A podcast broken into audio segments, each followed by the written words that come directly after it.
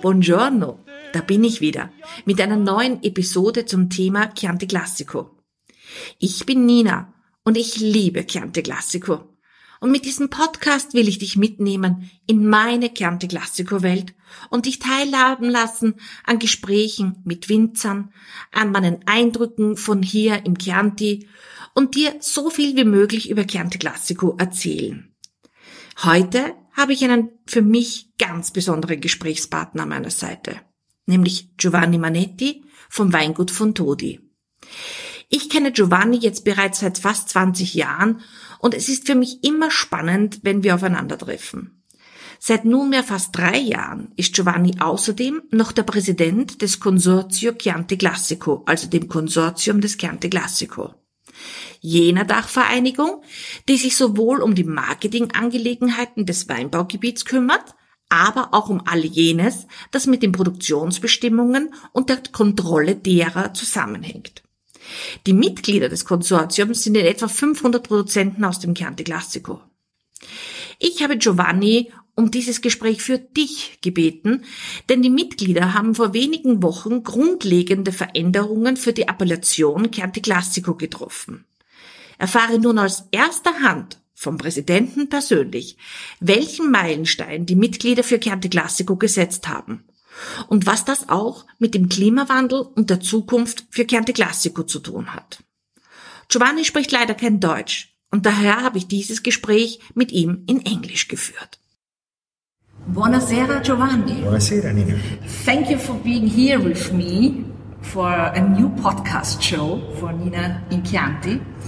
We are sitting, sitting here at the Fontodi Winery, uh, which is very famous for its wines all over the world. And uh, I know that ma- many vineyards you have for Fontodi are situated in the Conca d'Oro here in Panzano, the Golden Valley. Can you tell me the name? What, what means Conca d'Oro? Why is it the name Conca d'Oro? Yeah, first of all, conca means uh, you know a, a natural amphitheater, uh-huh. so a slope with a concave uh, shape. Yeah. Uh, facing south, so with a full southern exposure. Yeah. So Doro, golden, uh-huh. means uh, you know lots of light. Lots of light. That is the first uh, reason why. The first reason why.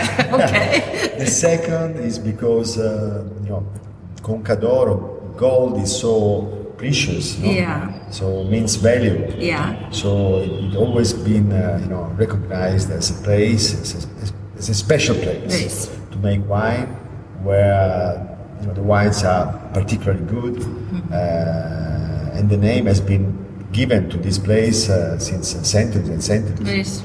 So. Um, having a vineyard there and uh, working in the vineyard and making wine there is also a responsibility because uh, Mother Nature is so generous with us, and we have to be careful. Careful and very careful, and uh, do our best to make uh, you know uh, something special. Something so. Special. I and, think you're doing something An, an outstanding wine. You know? yeah, yeah. That's the goal. yes. That's the responsibility. Yeah, but I think you are in a good way. no, you are. I hope so. I do, I do, my best. yeah, my best. yeah. But before we start, definitely, following to the name of my podcast, For a Glass of Wine with Nina in Chianti.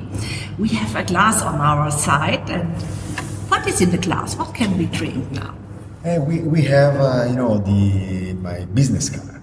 So Perfect. Fontodi Chianti Classico is the, the, the, most important wine in terms of uh, quantity, in terms of recognition, in terms of, uh, you know, it's the wine that uh, is uh, probably mostly represent uh, the area, the territory, my philosophy, and uh, the culture of the, of the, area. So it is a Chianti Classico made with 100% Sangiovese. And this area, you know, grows very well. Yes. And uh, and it has all the typical characters of uh, of Panzano. Panzano. So first of all, you know, energy. You know? Mm-hmm. It is a quite strong wine, quite strong Chianti Classico, so deeper in color, uh, with a, a, lot of acidity that is refreshing your palate, but also a very solid and uh, you know and uh, great structure.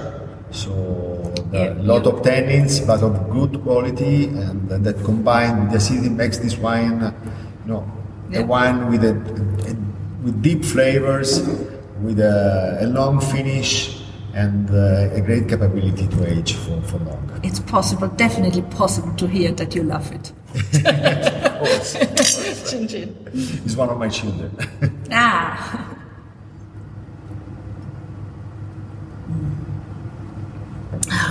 For me, Chianti Classico uh, is always, I always love more and more Chianti Classico. Of course, it's very nice to open some other bottles of, of Gran Selezione or Reserva or other EGD from the region. But for me, always Chianti Classico, it's that where I'm finding myself. I'm, I'm yeah. it's something that belongs to, to our culture, you know. Yeah. So this area, know, is, uh, has been very influenced influenced by you know the, the Renaissance in Florence or from the, the medieval art in Siena, and uh, the, the equilibrium, the balance, uh, the harmony is the main character of our culture. So uh, things, uh, you know, like the landscape, like uh, you know, the architecture, Yeah. like uh, the art, uh, is so simple. So looks so simple. No. But simplicity is never easy. so there is a lot of complexity behind simplicity. Yeah.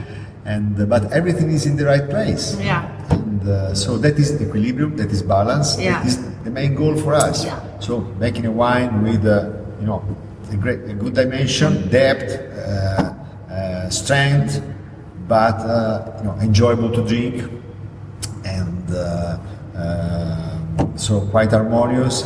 Even without food, you can enjoy a glass of wine. Uh, and that, that, you know, Yeah. that's Chianti Classico. It's Chianti Classico. Okay. In the recent weeks, three letters um, related to Chianti Classico have gone through the wine media, media in all over the world. Uh, it's UGA. what does these letters mean? Can you let us know what is this? So you, you, Spectacular. U means uh, unità, units, uh, Yeah. and uh, G for geographical, uh, and uh, uh, A is for uh, aggiuntivo, additional. Additional. That means that we uh, worked very hard for, for many years Yeah. in the board of the consortium. Yeah. The consortium is the association uh, of all the vintners, 500 vintners all, uh, all over the territory. And Which is quite a lot for a lot. a region in this size as it is. So Yes, because there are many small uh, Producers. producers with just a few hectares of vineyards, uh, but in the- you know, in the same place Yeah. you can find also wineries with hundreds of hectares. Yeah. You know? And uh, so to mm, to coordinate can imagine. and to manage uh, the, the consortium, the association is not uh, is not easy, but it's so it's so exciting also, especially when we have a new project Yeah. and uh, and the UGA it, that is the new project. So we we did a subdivision of the territory in smaller but much more homogeneous areas. Okay. That is because first of all our territory is so complex, so it's so varying. Um, there are many different combinations of elevation, altitude, uh, soil composition. There are more than uh, ten soil composition in the area Wow. uh, exposure and uh, you know microclimates. Yes. So we thought that uh, you know uh, in every corner, in every you know single uh, space of uh, of Chianti Classico territory, it is possible to make a great wines. But the characters are different. So in every village, there are different characters, and uh, and there is a great desire in, the wine lovers all around the world to know more, you know, in depth Yeah. the relationship between the wine and the, the specific piece of land that is giving birth to that wine. So our our um, uh, attempt is to to satisfy this desire. Uh, going to write the name of the village where the wine is coming from, where the grapes are Are coming, coming from, from. Into the, on the label. Okay. So in the, the, just in few years, Okay. uh, starting from the Gran Selezione, Okay. But we are planning to expand the, the, so the additional name of the village in every label, in every bottle of Chianti Classico, So- just in a few years. Okay. So that will be an additional information for the consumer, Yeah. and uh, we want to let them know where the wine is coming from, From- precisely. Precisely. Precisely. And, and for for for people who know the region, they can decide. Okay, because Castellina, for example, and Panzano has so different styles, and at, at the other side, Gaiole has another totally other expression. For instance, you know, we are in Panzano and uh, Radda is Oh. just a few kilometers That's- south. And uh, the style of wine there is totally different, you know. yes. It's uh, the, the elegance and the finesse is the main character of uh, Radda wines. They are much lighter in color and uh, Yes. in body structure, but they are so beautiful and so fine. Very and, uh, elegant. Very elegant, more floral. Yeah. Uh, the fruit is more red and dark. Yes. And uh, it, it, and Radda is only, you know, Yeah. 10 kilometers south, far, Yes. far 15, from Panzano. 15 minutes to go by car. So That is just an example. Or uh, Lamole, for instance, that is Yeah. uh, 7 kilometers east of Panzano, but much higher elevation, higher, yes. much cooler climate. The soil is sandstone, so uh, it's a sandy, sandy yeah, soil. yeah. So very fine tannins, uh, lots of violets on the nose. Yeah. And uh, typical and- for Sangiovese. Yes, a lighter body, Yeah. but so fascinating.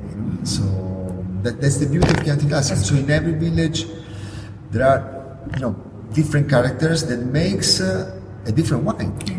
So the beauty of Chianti Classico is that it's not just one wine or uh, um, one category of wine, but you could find the wine that you prefer. Going around, driving around the, the area and tasting the wines. Uh, you know, uh, winery by winery, and uh, and What a beautiful job. finding, looking for uh, your favorite. You know, why not? Why not? And that is something also that um, it could expand also the, the, the demand for Chianti Classico. You know? I'm thinking about uh, the wine list in a restaurant, Yeah. for instance, or uh, you know the the catalog in a wine shop, something like that. Uh, I think that people would like to, to add some new Chianti Classico to their list in order to cover the different uh, you know uh, macro areas and uh, Yeah. I think it's a good direction it's a great direction I think as well, yes. And I, I, I can only say I'm so often asked why I'm specialist only in Chianti Classico. I always say because it has sense, because they are so different. Because why they are all eight, at least 80% Sangiovese, all at least the same grape. No, this is such a huge difference uh, on every wine you taste, and it's such. Um, yeah, also the vintages, of course, but the the, the region uh, and the, the territory, the terroir, is is so important. you mentioned the word terroir and that, that is we, we don't have the same uh, you know uh, a, a translation a precise translation of terroir in, Italy, in Italian but um, terroir means uh, not only natural factors but a combination of natural factors you know soil composition microclimate elevation and human factors Yes, philosophy. and human factors are they play a very important role. Know, so local traditions, culture, and uh, and there is another aspect that is typical of Chianti Classico. That is in uh, in every one of uh, the the you know the sub territories, Yeah. the UGA.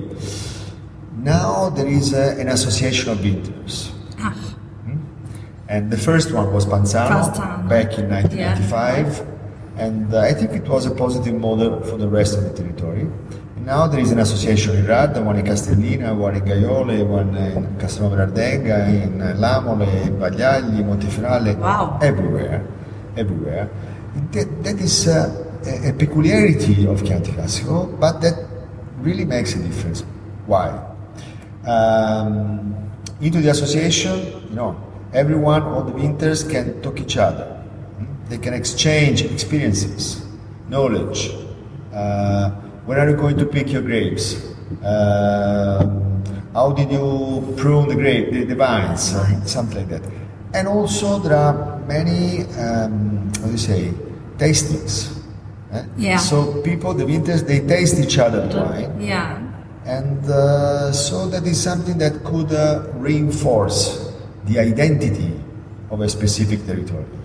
So I don't want to say that after a certain time all the wines will taste the same, but they will have more and more, you know, Yeah, local. Uh, characters in common. Yes. know? Yes. Characters in common. So when people see each other, when they talk together, I think you can really, really uh, underline the identity of a territory. let me say it's then a team, and with a team you often have more success than alone. So Absolutely, and there is also, do you say, a health, an healthy competition, so a, Yeah. a positive competition. no? yeah, yeah. when you taste uh, the wine each other, you know, and uh, if you find that the wines from your neighbors are better than yours, yours, you want you have to work harder, you know. you want to reach. yeah, this is very interesting. So, Yeah. and, and this was, I think, the beginning of the Unione Panzano, of the Unione Viticoltori di Panzano, that they did the an, an exchange of, of, of experiences, of, of uh, information, of help. Let me say. Absolutely, absolutely. We we uh, sometimes uh, only one or two of the producers they buy a machine and they and uh, and they share with the rest of the Yes, yes. producers. You know, it's so common. So, yeah. It's so common.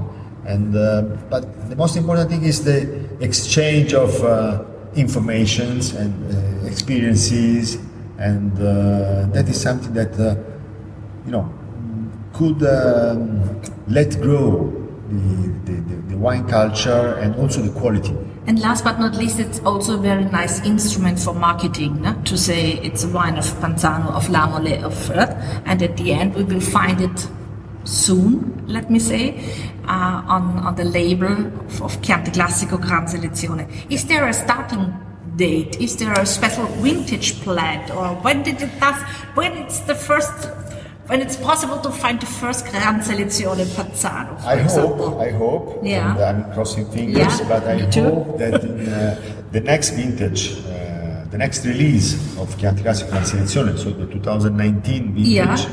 that will be released in July 2022. Yes.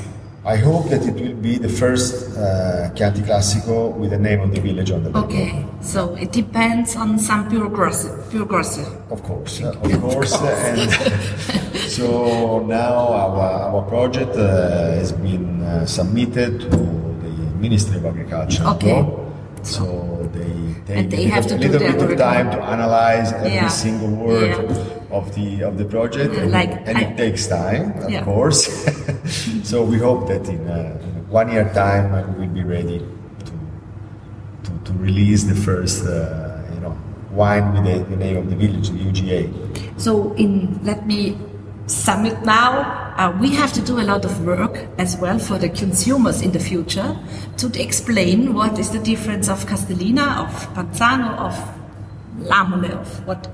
Uh, these are 11 UGA. I 11, 11.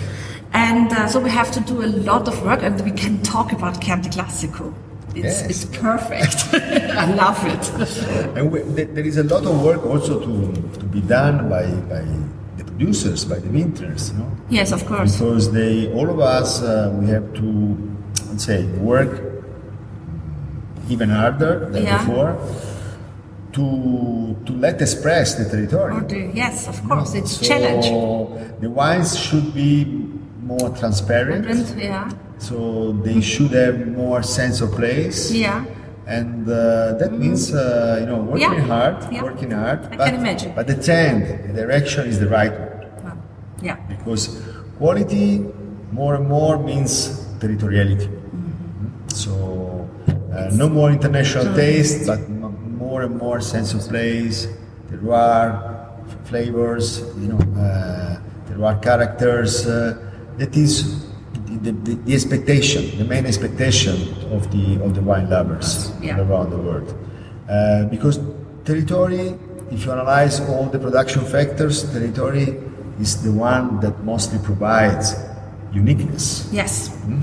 Yes. because uh, you know the growing methods, winemaking methods, barrels, varieties, or even the people, you know, the winemakers, you can move them from one place to another one. Well, yeah. You know? Yeah. but you cannot, absolutely cannot move the territory. Yes. this is a huge So work. if you want to exalt the uniqueness Yeah, and to- the, the authenticity of a wine, you have to put more territory into the bottle.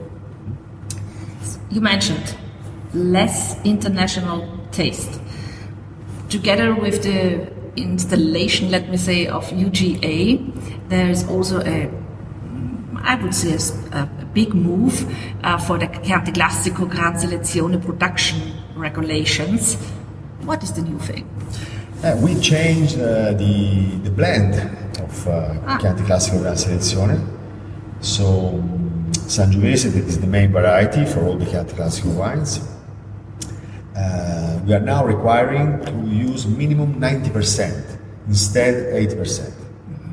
Uh, so more Sangiovese into the Greater importance for very Sangiovese. important, very Yeah. important. And uh, and then now we stop the use of international varieties For the Gran for the Selezione. Gran Selezione, only for the Gran Selezione. Selezione. So it will not possible anymore to use Merlot, Cabernet, Syrah, those grapes.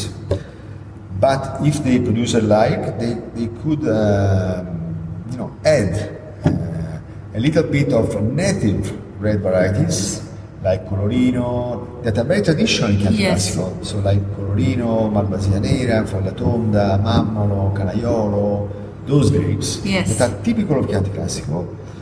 Then uh, you know, I, I if you walk in a very old vineyard of, of Chianti, in Chianti Classico, you, could, you can also find uh, just few vines every rows of those varieties. So they are very very traditional, and I think that they could also help us uh, against uh, you know the, the, the climate change. Ah. Because uh, the majority of them, they are grapes uh, that they gives an extra freshness to the wine and uh, something, some more acidity, some more freshness. So they can really play, you know, an important role to to say to be in company of Sangiovese and uh, making a wine, uh, you know, Yeah. even more interesting for the future.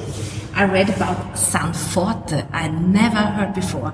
I'm now working with Chianti Classico for more than 20 years, but I've never heard before the grape variety Sanforte. I have to look for. I, I read there is one producer who is producing a pure Sanforte. I have to find it. it's so interesting. It belongs to the Sangiovese family. Yeah. So I imagine. probably San- is the combination between Sangiovese and Forte. Forte. so Strong. strong. And uh, but it's, it's uh, it is a variety, you know, almost disappeared. But uh, but especially the new generations of winemakers. So the winemakers that are now you know our children. So Yeah. Yeah. 25, 30 years Yes. old, something like that, they are so interested in those varieties. So they want to rediscover them. They are making uh, you know, a lot of experiments and uh, they are crazy for Trebbiano, for instance, Yeah. or Canaiolo, or Malvasia Nera, or uh, you know, those grapes. So why not? Why not? So keeping a little, you know, a little percentage of uh, those varieties. And you can use them or not. Yes, it's of You, you can also make a 100% Sangiovese, no doubt. But you know, I think it's better to, uh, you say, to maximize the value of our traditional varieties than using international ones. Yes, it's perfect. This was my would be my next question. Uh, did all the, the, the consortio uh, considered to do a 100% Sangiovese for the Gran Selezione, or is it not possible to to uh, to say okay to say just Sangiovese? No, they, they, you know, all the producers they, they can make a Chianti Classico with 100% Yeah. Sangiovese. It's not forbidden, Neither. no, like in the past. So, and many of uh, the Chianti Classico vintners they are making their wines, like the wine in your glass, using just Sangiovese. But uh, they have also another option Yeah. to, to, so to add to the Sangiovese some other varieties that are local, traditional, native, and uh, all of them uh, they have the capability to don't put in shade the Sangiovese. Base. So they are not covering the delicacy Of- and uh, uh, the finesse of Sangiovese. You know? And uh, that is very important, very important. So Yeah. I, I think it is a, a good decision. It is also useful to create a little bit more space in between Gran Selezione and Reserve. Yeah. instance. So now there is much more difference Difference. Because even the blend is different. So you don't think that it is in the next, let me say, 10 years, a possibility also to change the blend for the Reserva? You want to have no, it? I, I, I don't think so. So, So, yeah. now we are not discussing at all Yeah. that, that matter. Uh, Let's see what it bring, what the future brings with the Gran Selezione. what the people say for to you. But um, you know, for the Gran Selezione, I think it was uh, necessary do Yeah. Uh, even because you know, we, we it was like taking a photo, you know, because uh, if we analyzed the production and we saw at the consortium that uh, 92% of all the Gran Selezione wines they are made already with more than 90% of Sangiovese. Mm-hmm. So, interesting. Okay. That is the trend, Yeah, very nice. and we, we took care of that. You must have already experienced in international competition uh, to convince people of Chianti Classico. What is your favorite argument for Chianti Classico? with what, with which argument do you convince the people to take the Chianti Classico and not the, let me say, yeah, any wine of the world? There, there, there are so many arguments, Yeah. but uh, I like to say always that uh, the territory makes the difference. So our territory is so magic, so magic, so very, it's uh, rich of uh, you know culture, history, and architecture, of uh, you know Art. uh, art. Um, you know, So, if people that uh, visit Chianti Classico for the first time, uh, usually they fell in love. as I did in 98. yeah, and uh, there is something special territory. Yes. And, uh, and the same feeling you can uh, find also into the bottle. You know? Yeah. So even if you are at home uh, in, uh, you know, quite far from Tuscany, when you open a bottle of Chianti Classico, you, you feel like uh, you know uh, having having dinner in, uh, in the summertime uh, under a patio and At- with the, or with a at nice the meal piazza. or the piazza in Panzano or in Radda, exactly. or Greve, the beautiful Yes. piazza Yeah. of Greve. It's, Yes. it's amazing, you know, and uh, enjoying enjoying uh, you know great food, a glass of wine, enjoy friendship, and uh, enjoy life. You know. Yes. so that is, uh, I think, the, the the argument. So our territory makes the difference, and we are all committed in uh, transferring more territory to the bottle. know. With the, with the new decision of the UGA and with the, the new regulations for Gran Selezione, I think it is. Uh, Yeah, and, and, and, and another another point that is very important is that um, there is a great commitment to quality, of course, in everybody, but also there is a great commitment in uh, respecting nature. yes. So sustainability, organic movement is uh, is so strong into the territory, and it is a, great trend Yes. for, for the future. And uh, and Chianti Classico is probably the, the appellation in Italy, you know, Yeah. among the large Yeah, appellations, yeah. that has the highest percentage of organic vineyards So- in Italy. So we, we passed in two years from 40% to 52.5%. So now Wow. 52.5% of uh, the surface on the vines, so of the vineyard surface, Wow. is grown with organic methods. So it's certified organic. And uh, so there was a, a huge growth, and, uh, and the trend is to grow again for the future. So that is much, much better for, of course, for ecological reason. So Yeah. quality of life is much better and will be better and better. But also, it is something that uh, could, uh, could mm, let us have, uh, you know, an extra quality because uh, you know respecting nature, you know, being organic means uh, making purer wine with more sense of place. So it will be much easier to to see and to find into the glass uh, the terroir flavors. So we are at the beginning again, as you told me, Conca d'Oro is a great responsibility, and you said uh, we have to keep it, and we have to. So with this organic uh, way of, of culture of, uh, of agriculture, uh, you, you, have you know the Panzano was the first uh, you know bio district, viticulture bio district. As often Panzano was the pioneer the pioneer, and uh, at this time, you know, 95% of the territory is, uh, is organic. And, wow. uh, and it, I think it was useful to let uh, our, to all, of our, uh, all of our colleagues uh, to see that it was possible so, to make great wine, you know, growing organic. So it, I can we can imagine um, you talked not only in your villages together, you talked in all the region together and convinced your uh, partners here in Chianti Classico, the other producers, uh, to do also organic.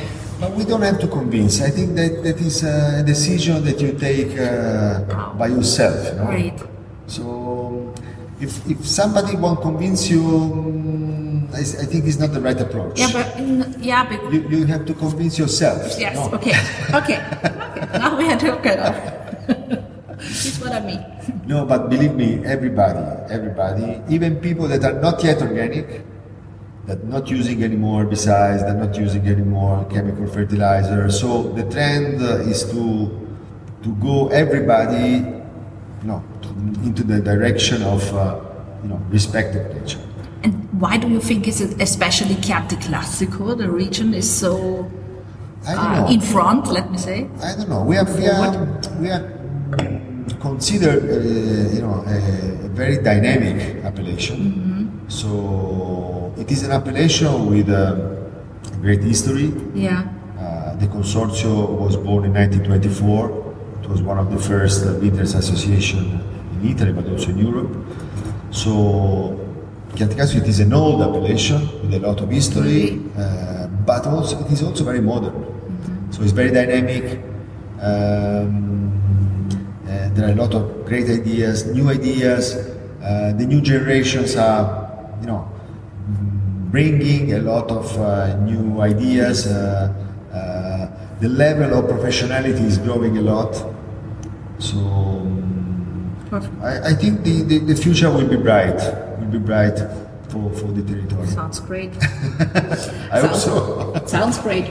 You are one of those pioneers you had you were one of the first, as I am well informed, I hope, started with a 100% Sangiovese wine in the early 80s with the famous Flaccianello. Um, you decided at, to do a 100% Sangiovese wine at, in a moment where it has been not allowed to write on Chianti Classico for the regulations. At that time it was not possible. What was it? what is for you the Sangiovese, why you have been so convinced to do 100% a pure Sangiovese wine at a, at a, in a moment where I think it was not easy to to, to write Flaccianello on it. It was perhaps it was easy to write Flaccianello on it, but you have to sell it. so, it was, what, what is the thing for the Sangiovese for you? Long time ago we are talking about 1981, so yeah. Mamma mia, 40 years ago. And uh, yeah, yeah, 40 years now. 40 oh. years now, 40 years now. And at that time, uh, the, the reputation of Chianti Classico, the reputation of the, the Sangiovese based wines uh, was not so good.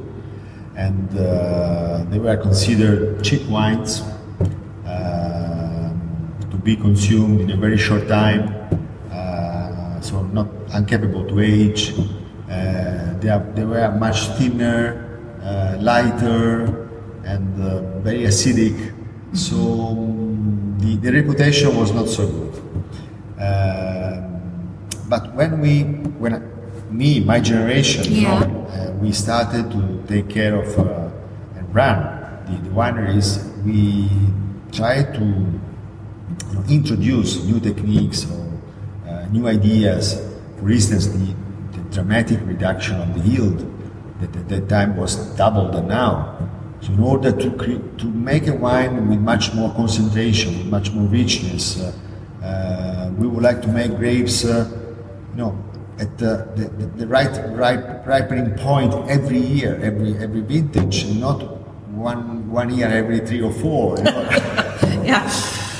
And uh, so that is what we did, and uh, we found that uh, the, the potential for quality of Sangiovese was huge, was amazing, and the wines that we were experimenting made with those new techniques, uh, so with lower yield, uh, um, taking care of all the process, the malolactic fermentation, using you know uh, new barrels or fresher barrels, Yeah. fresher botti than before. Uh, so the wines were amazing.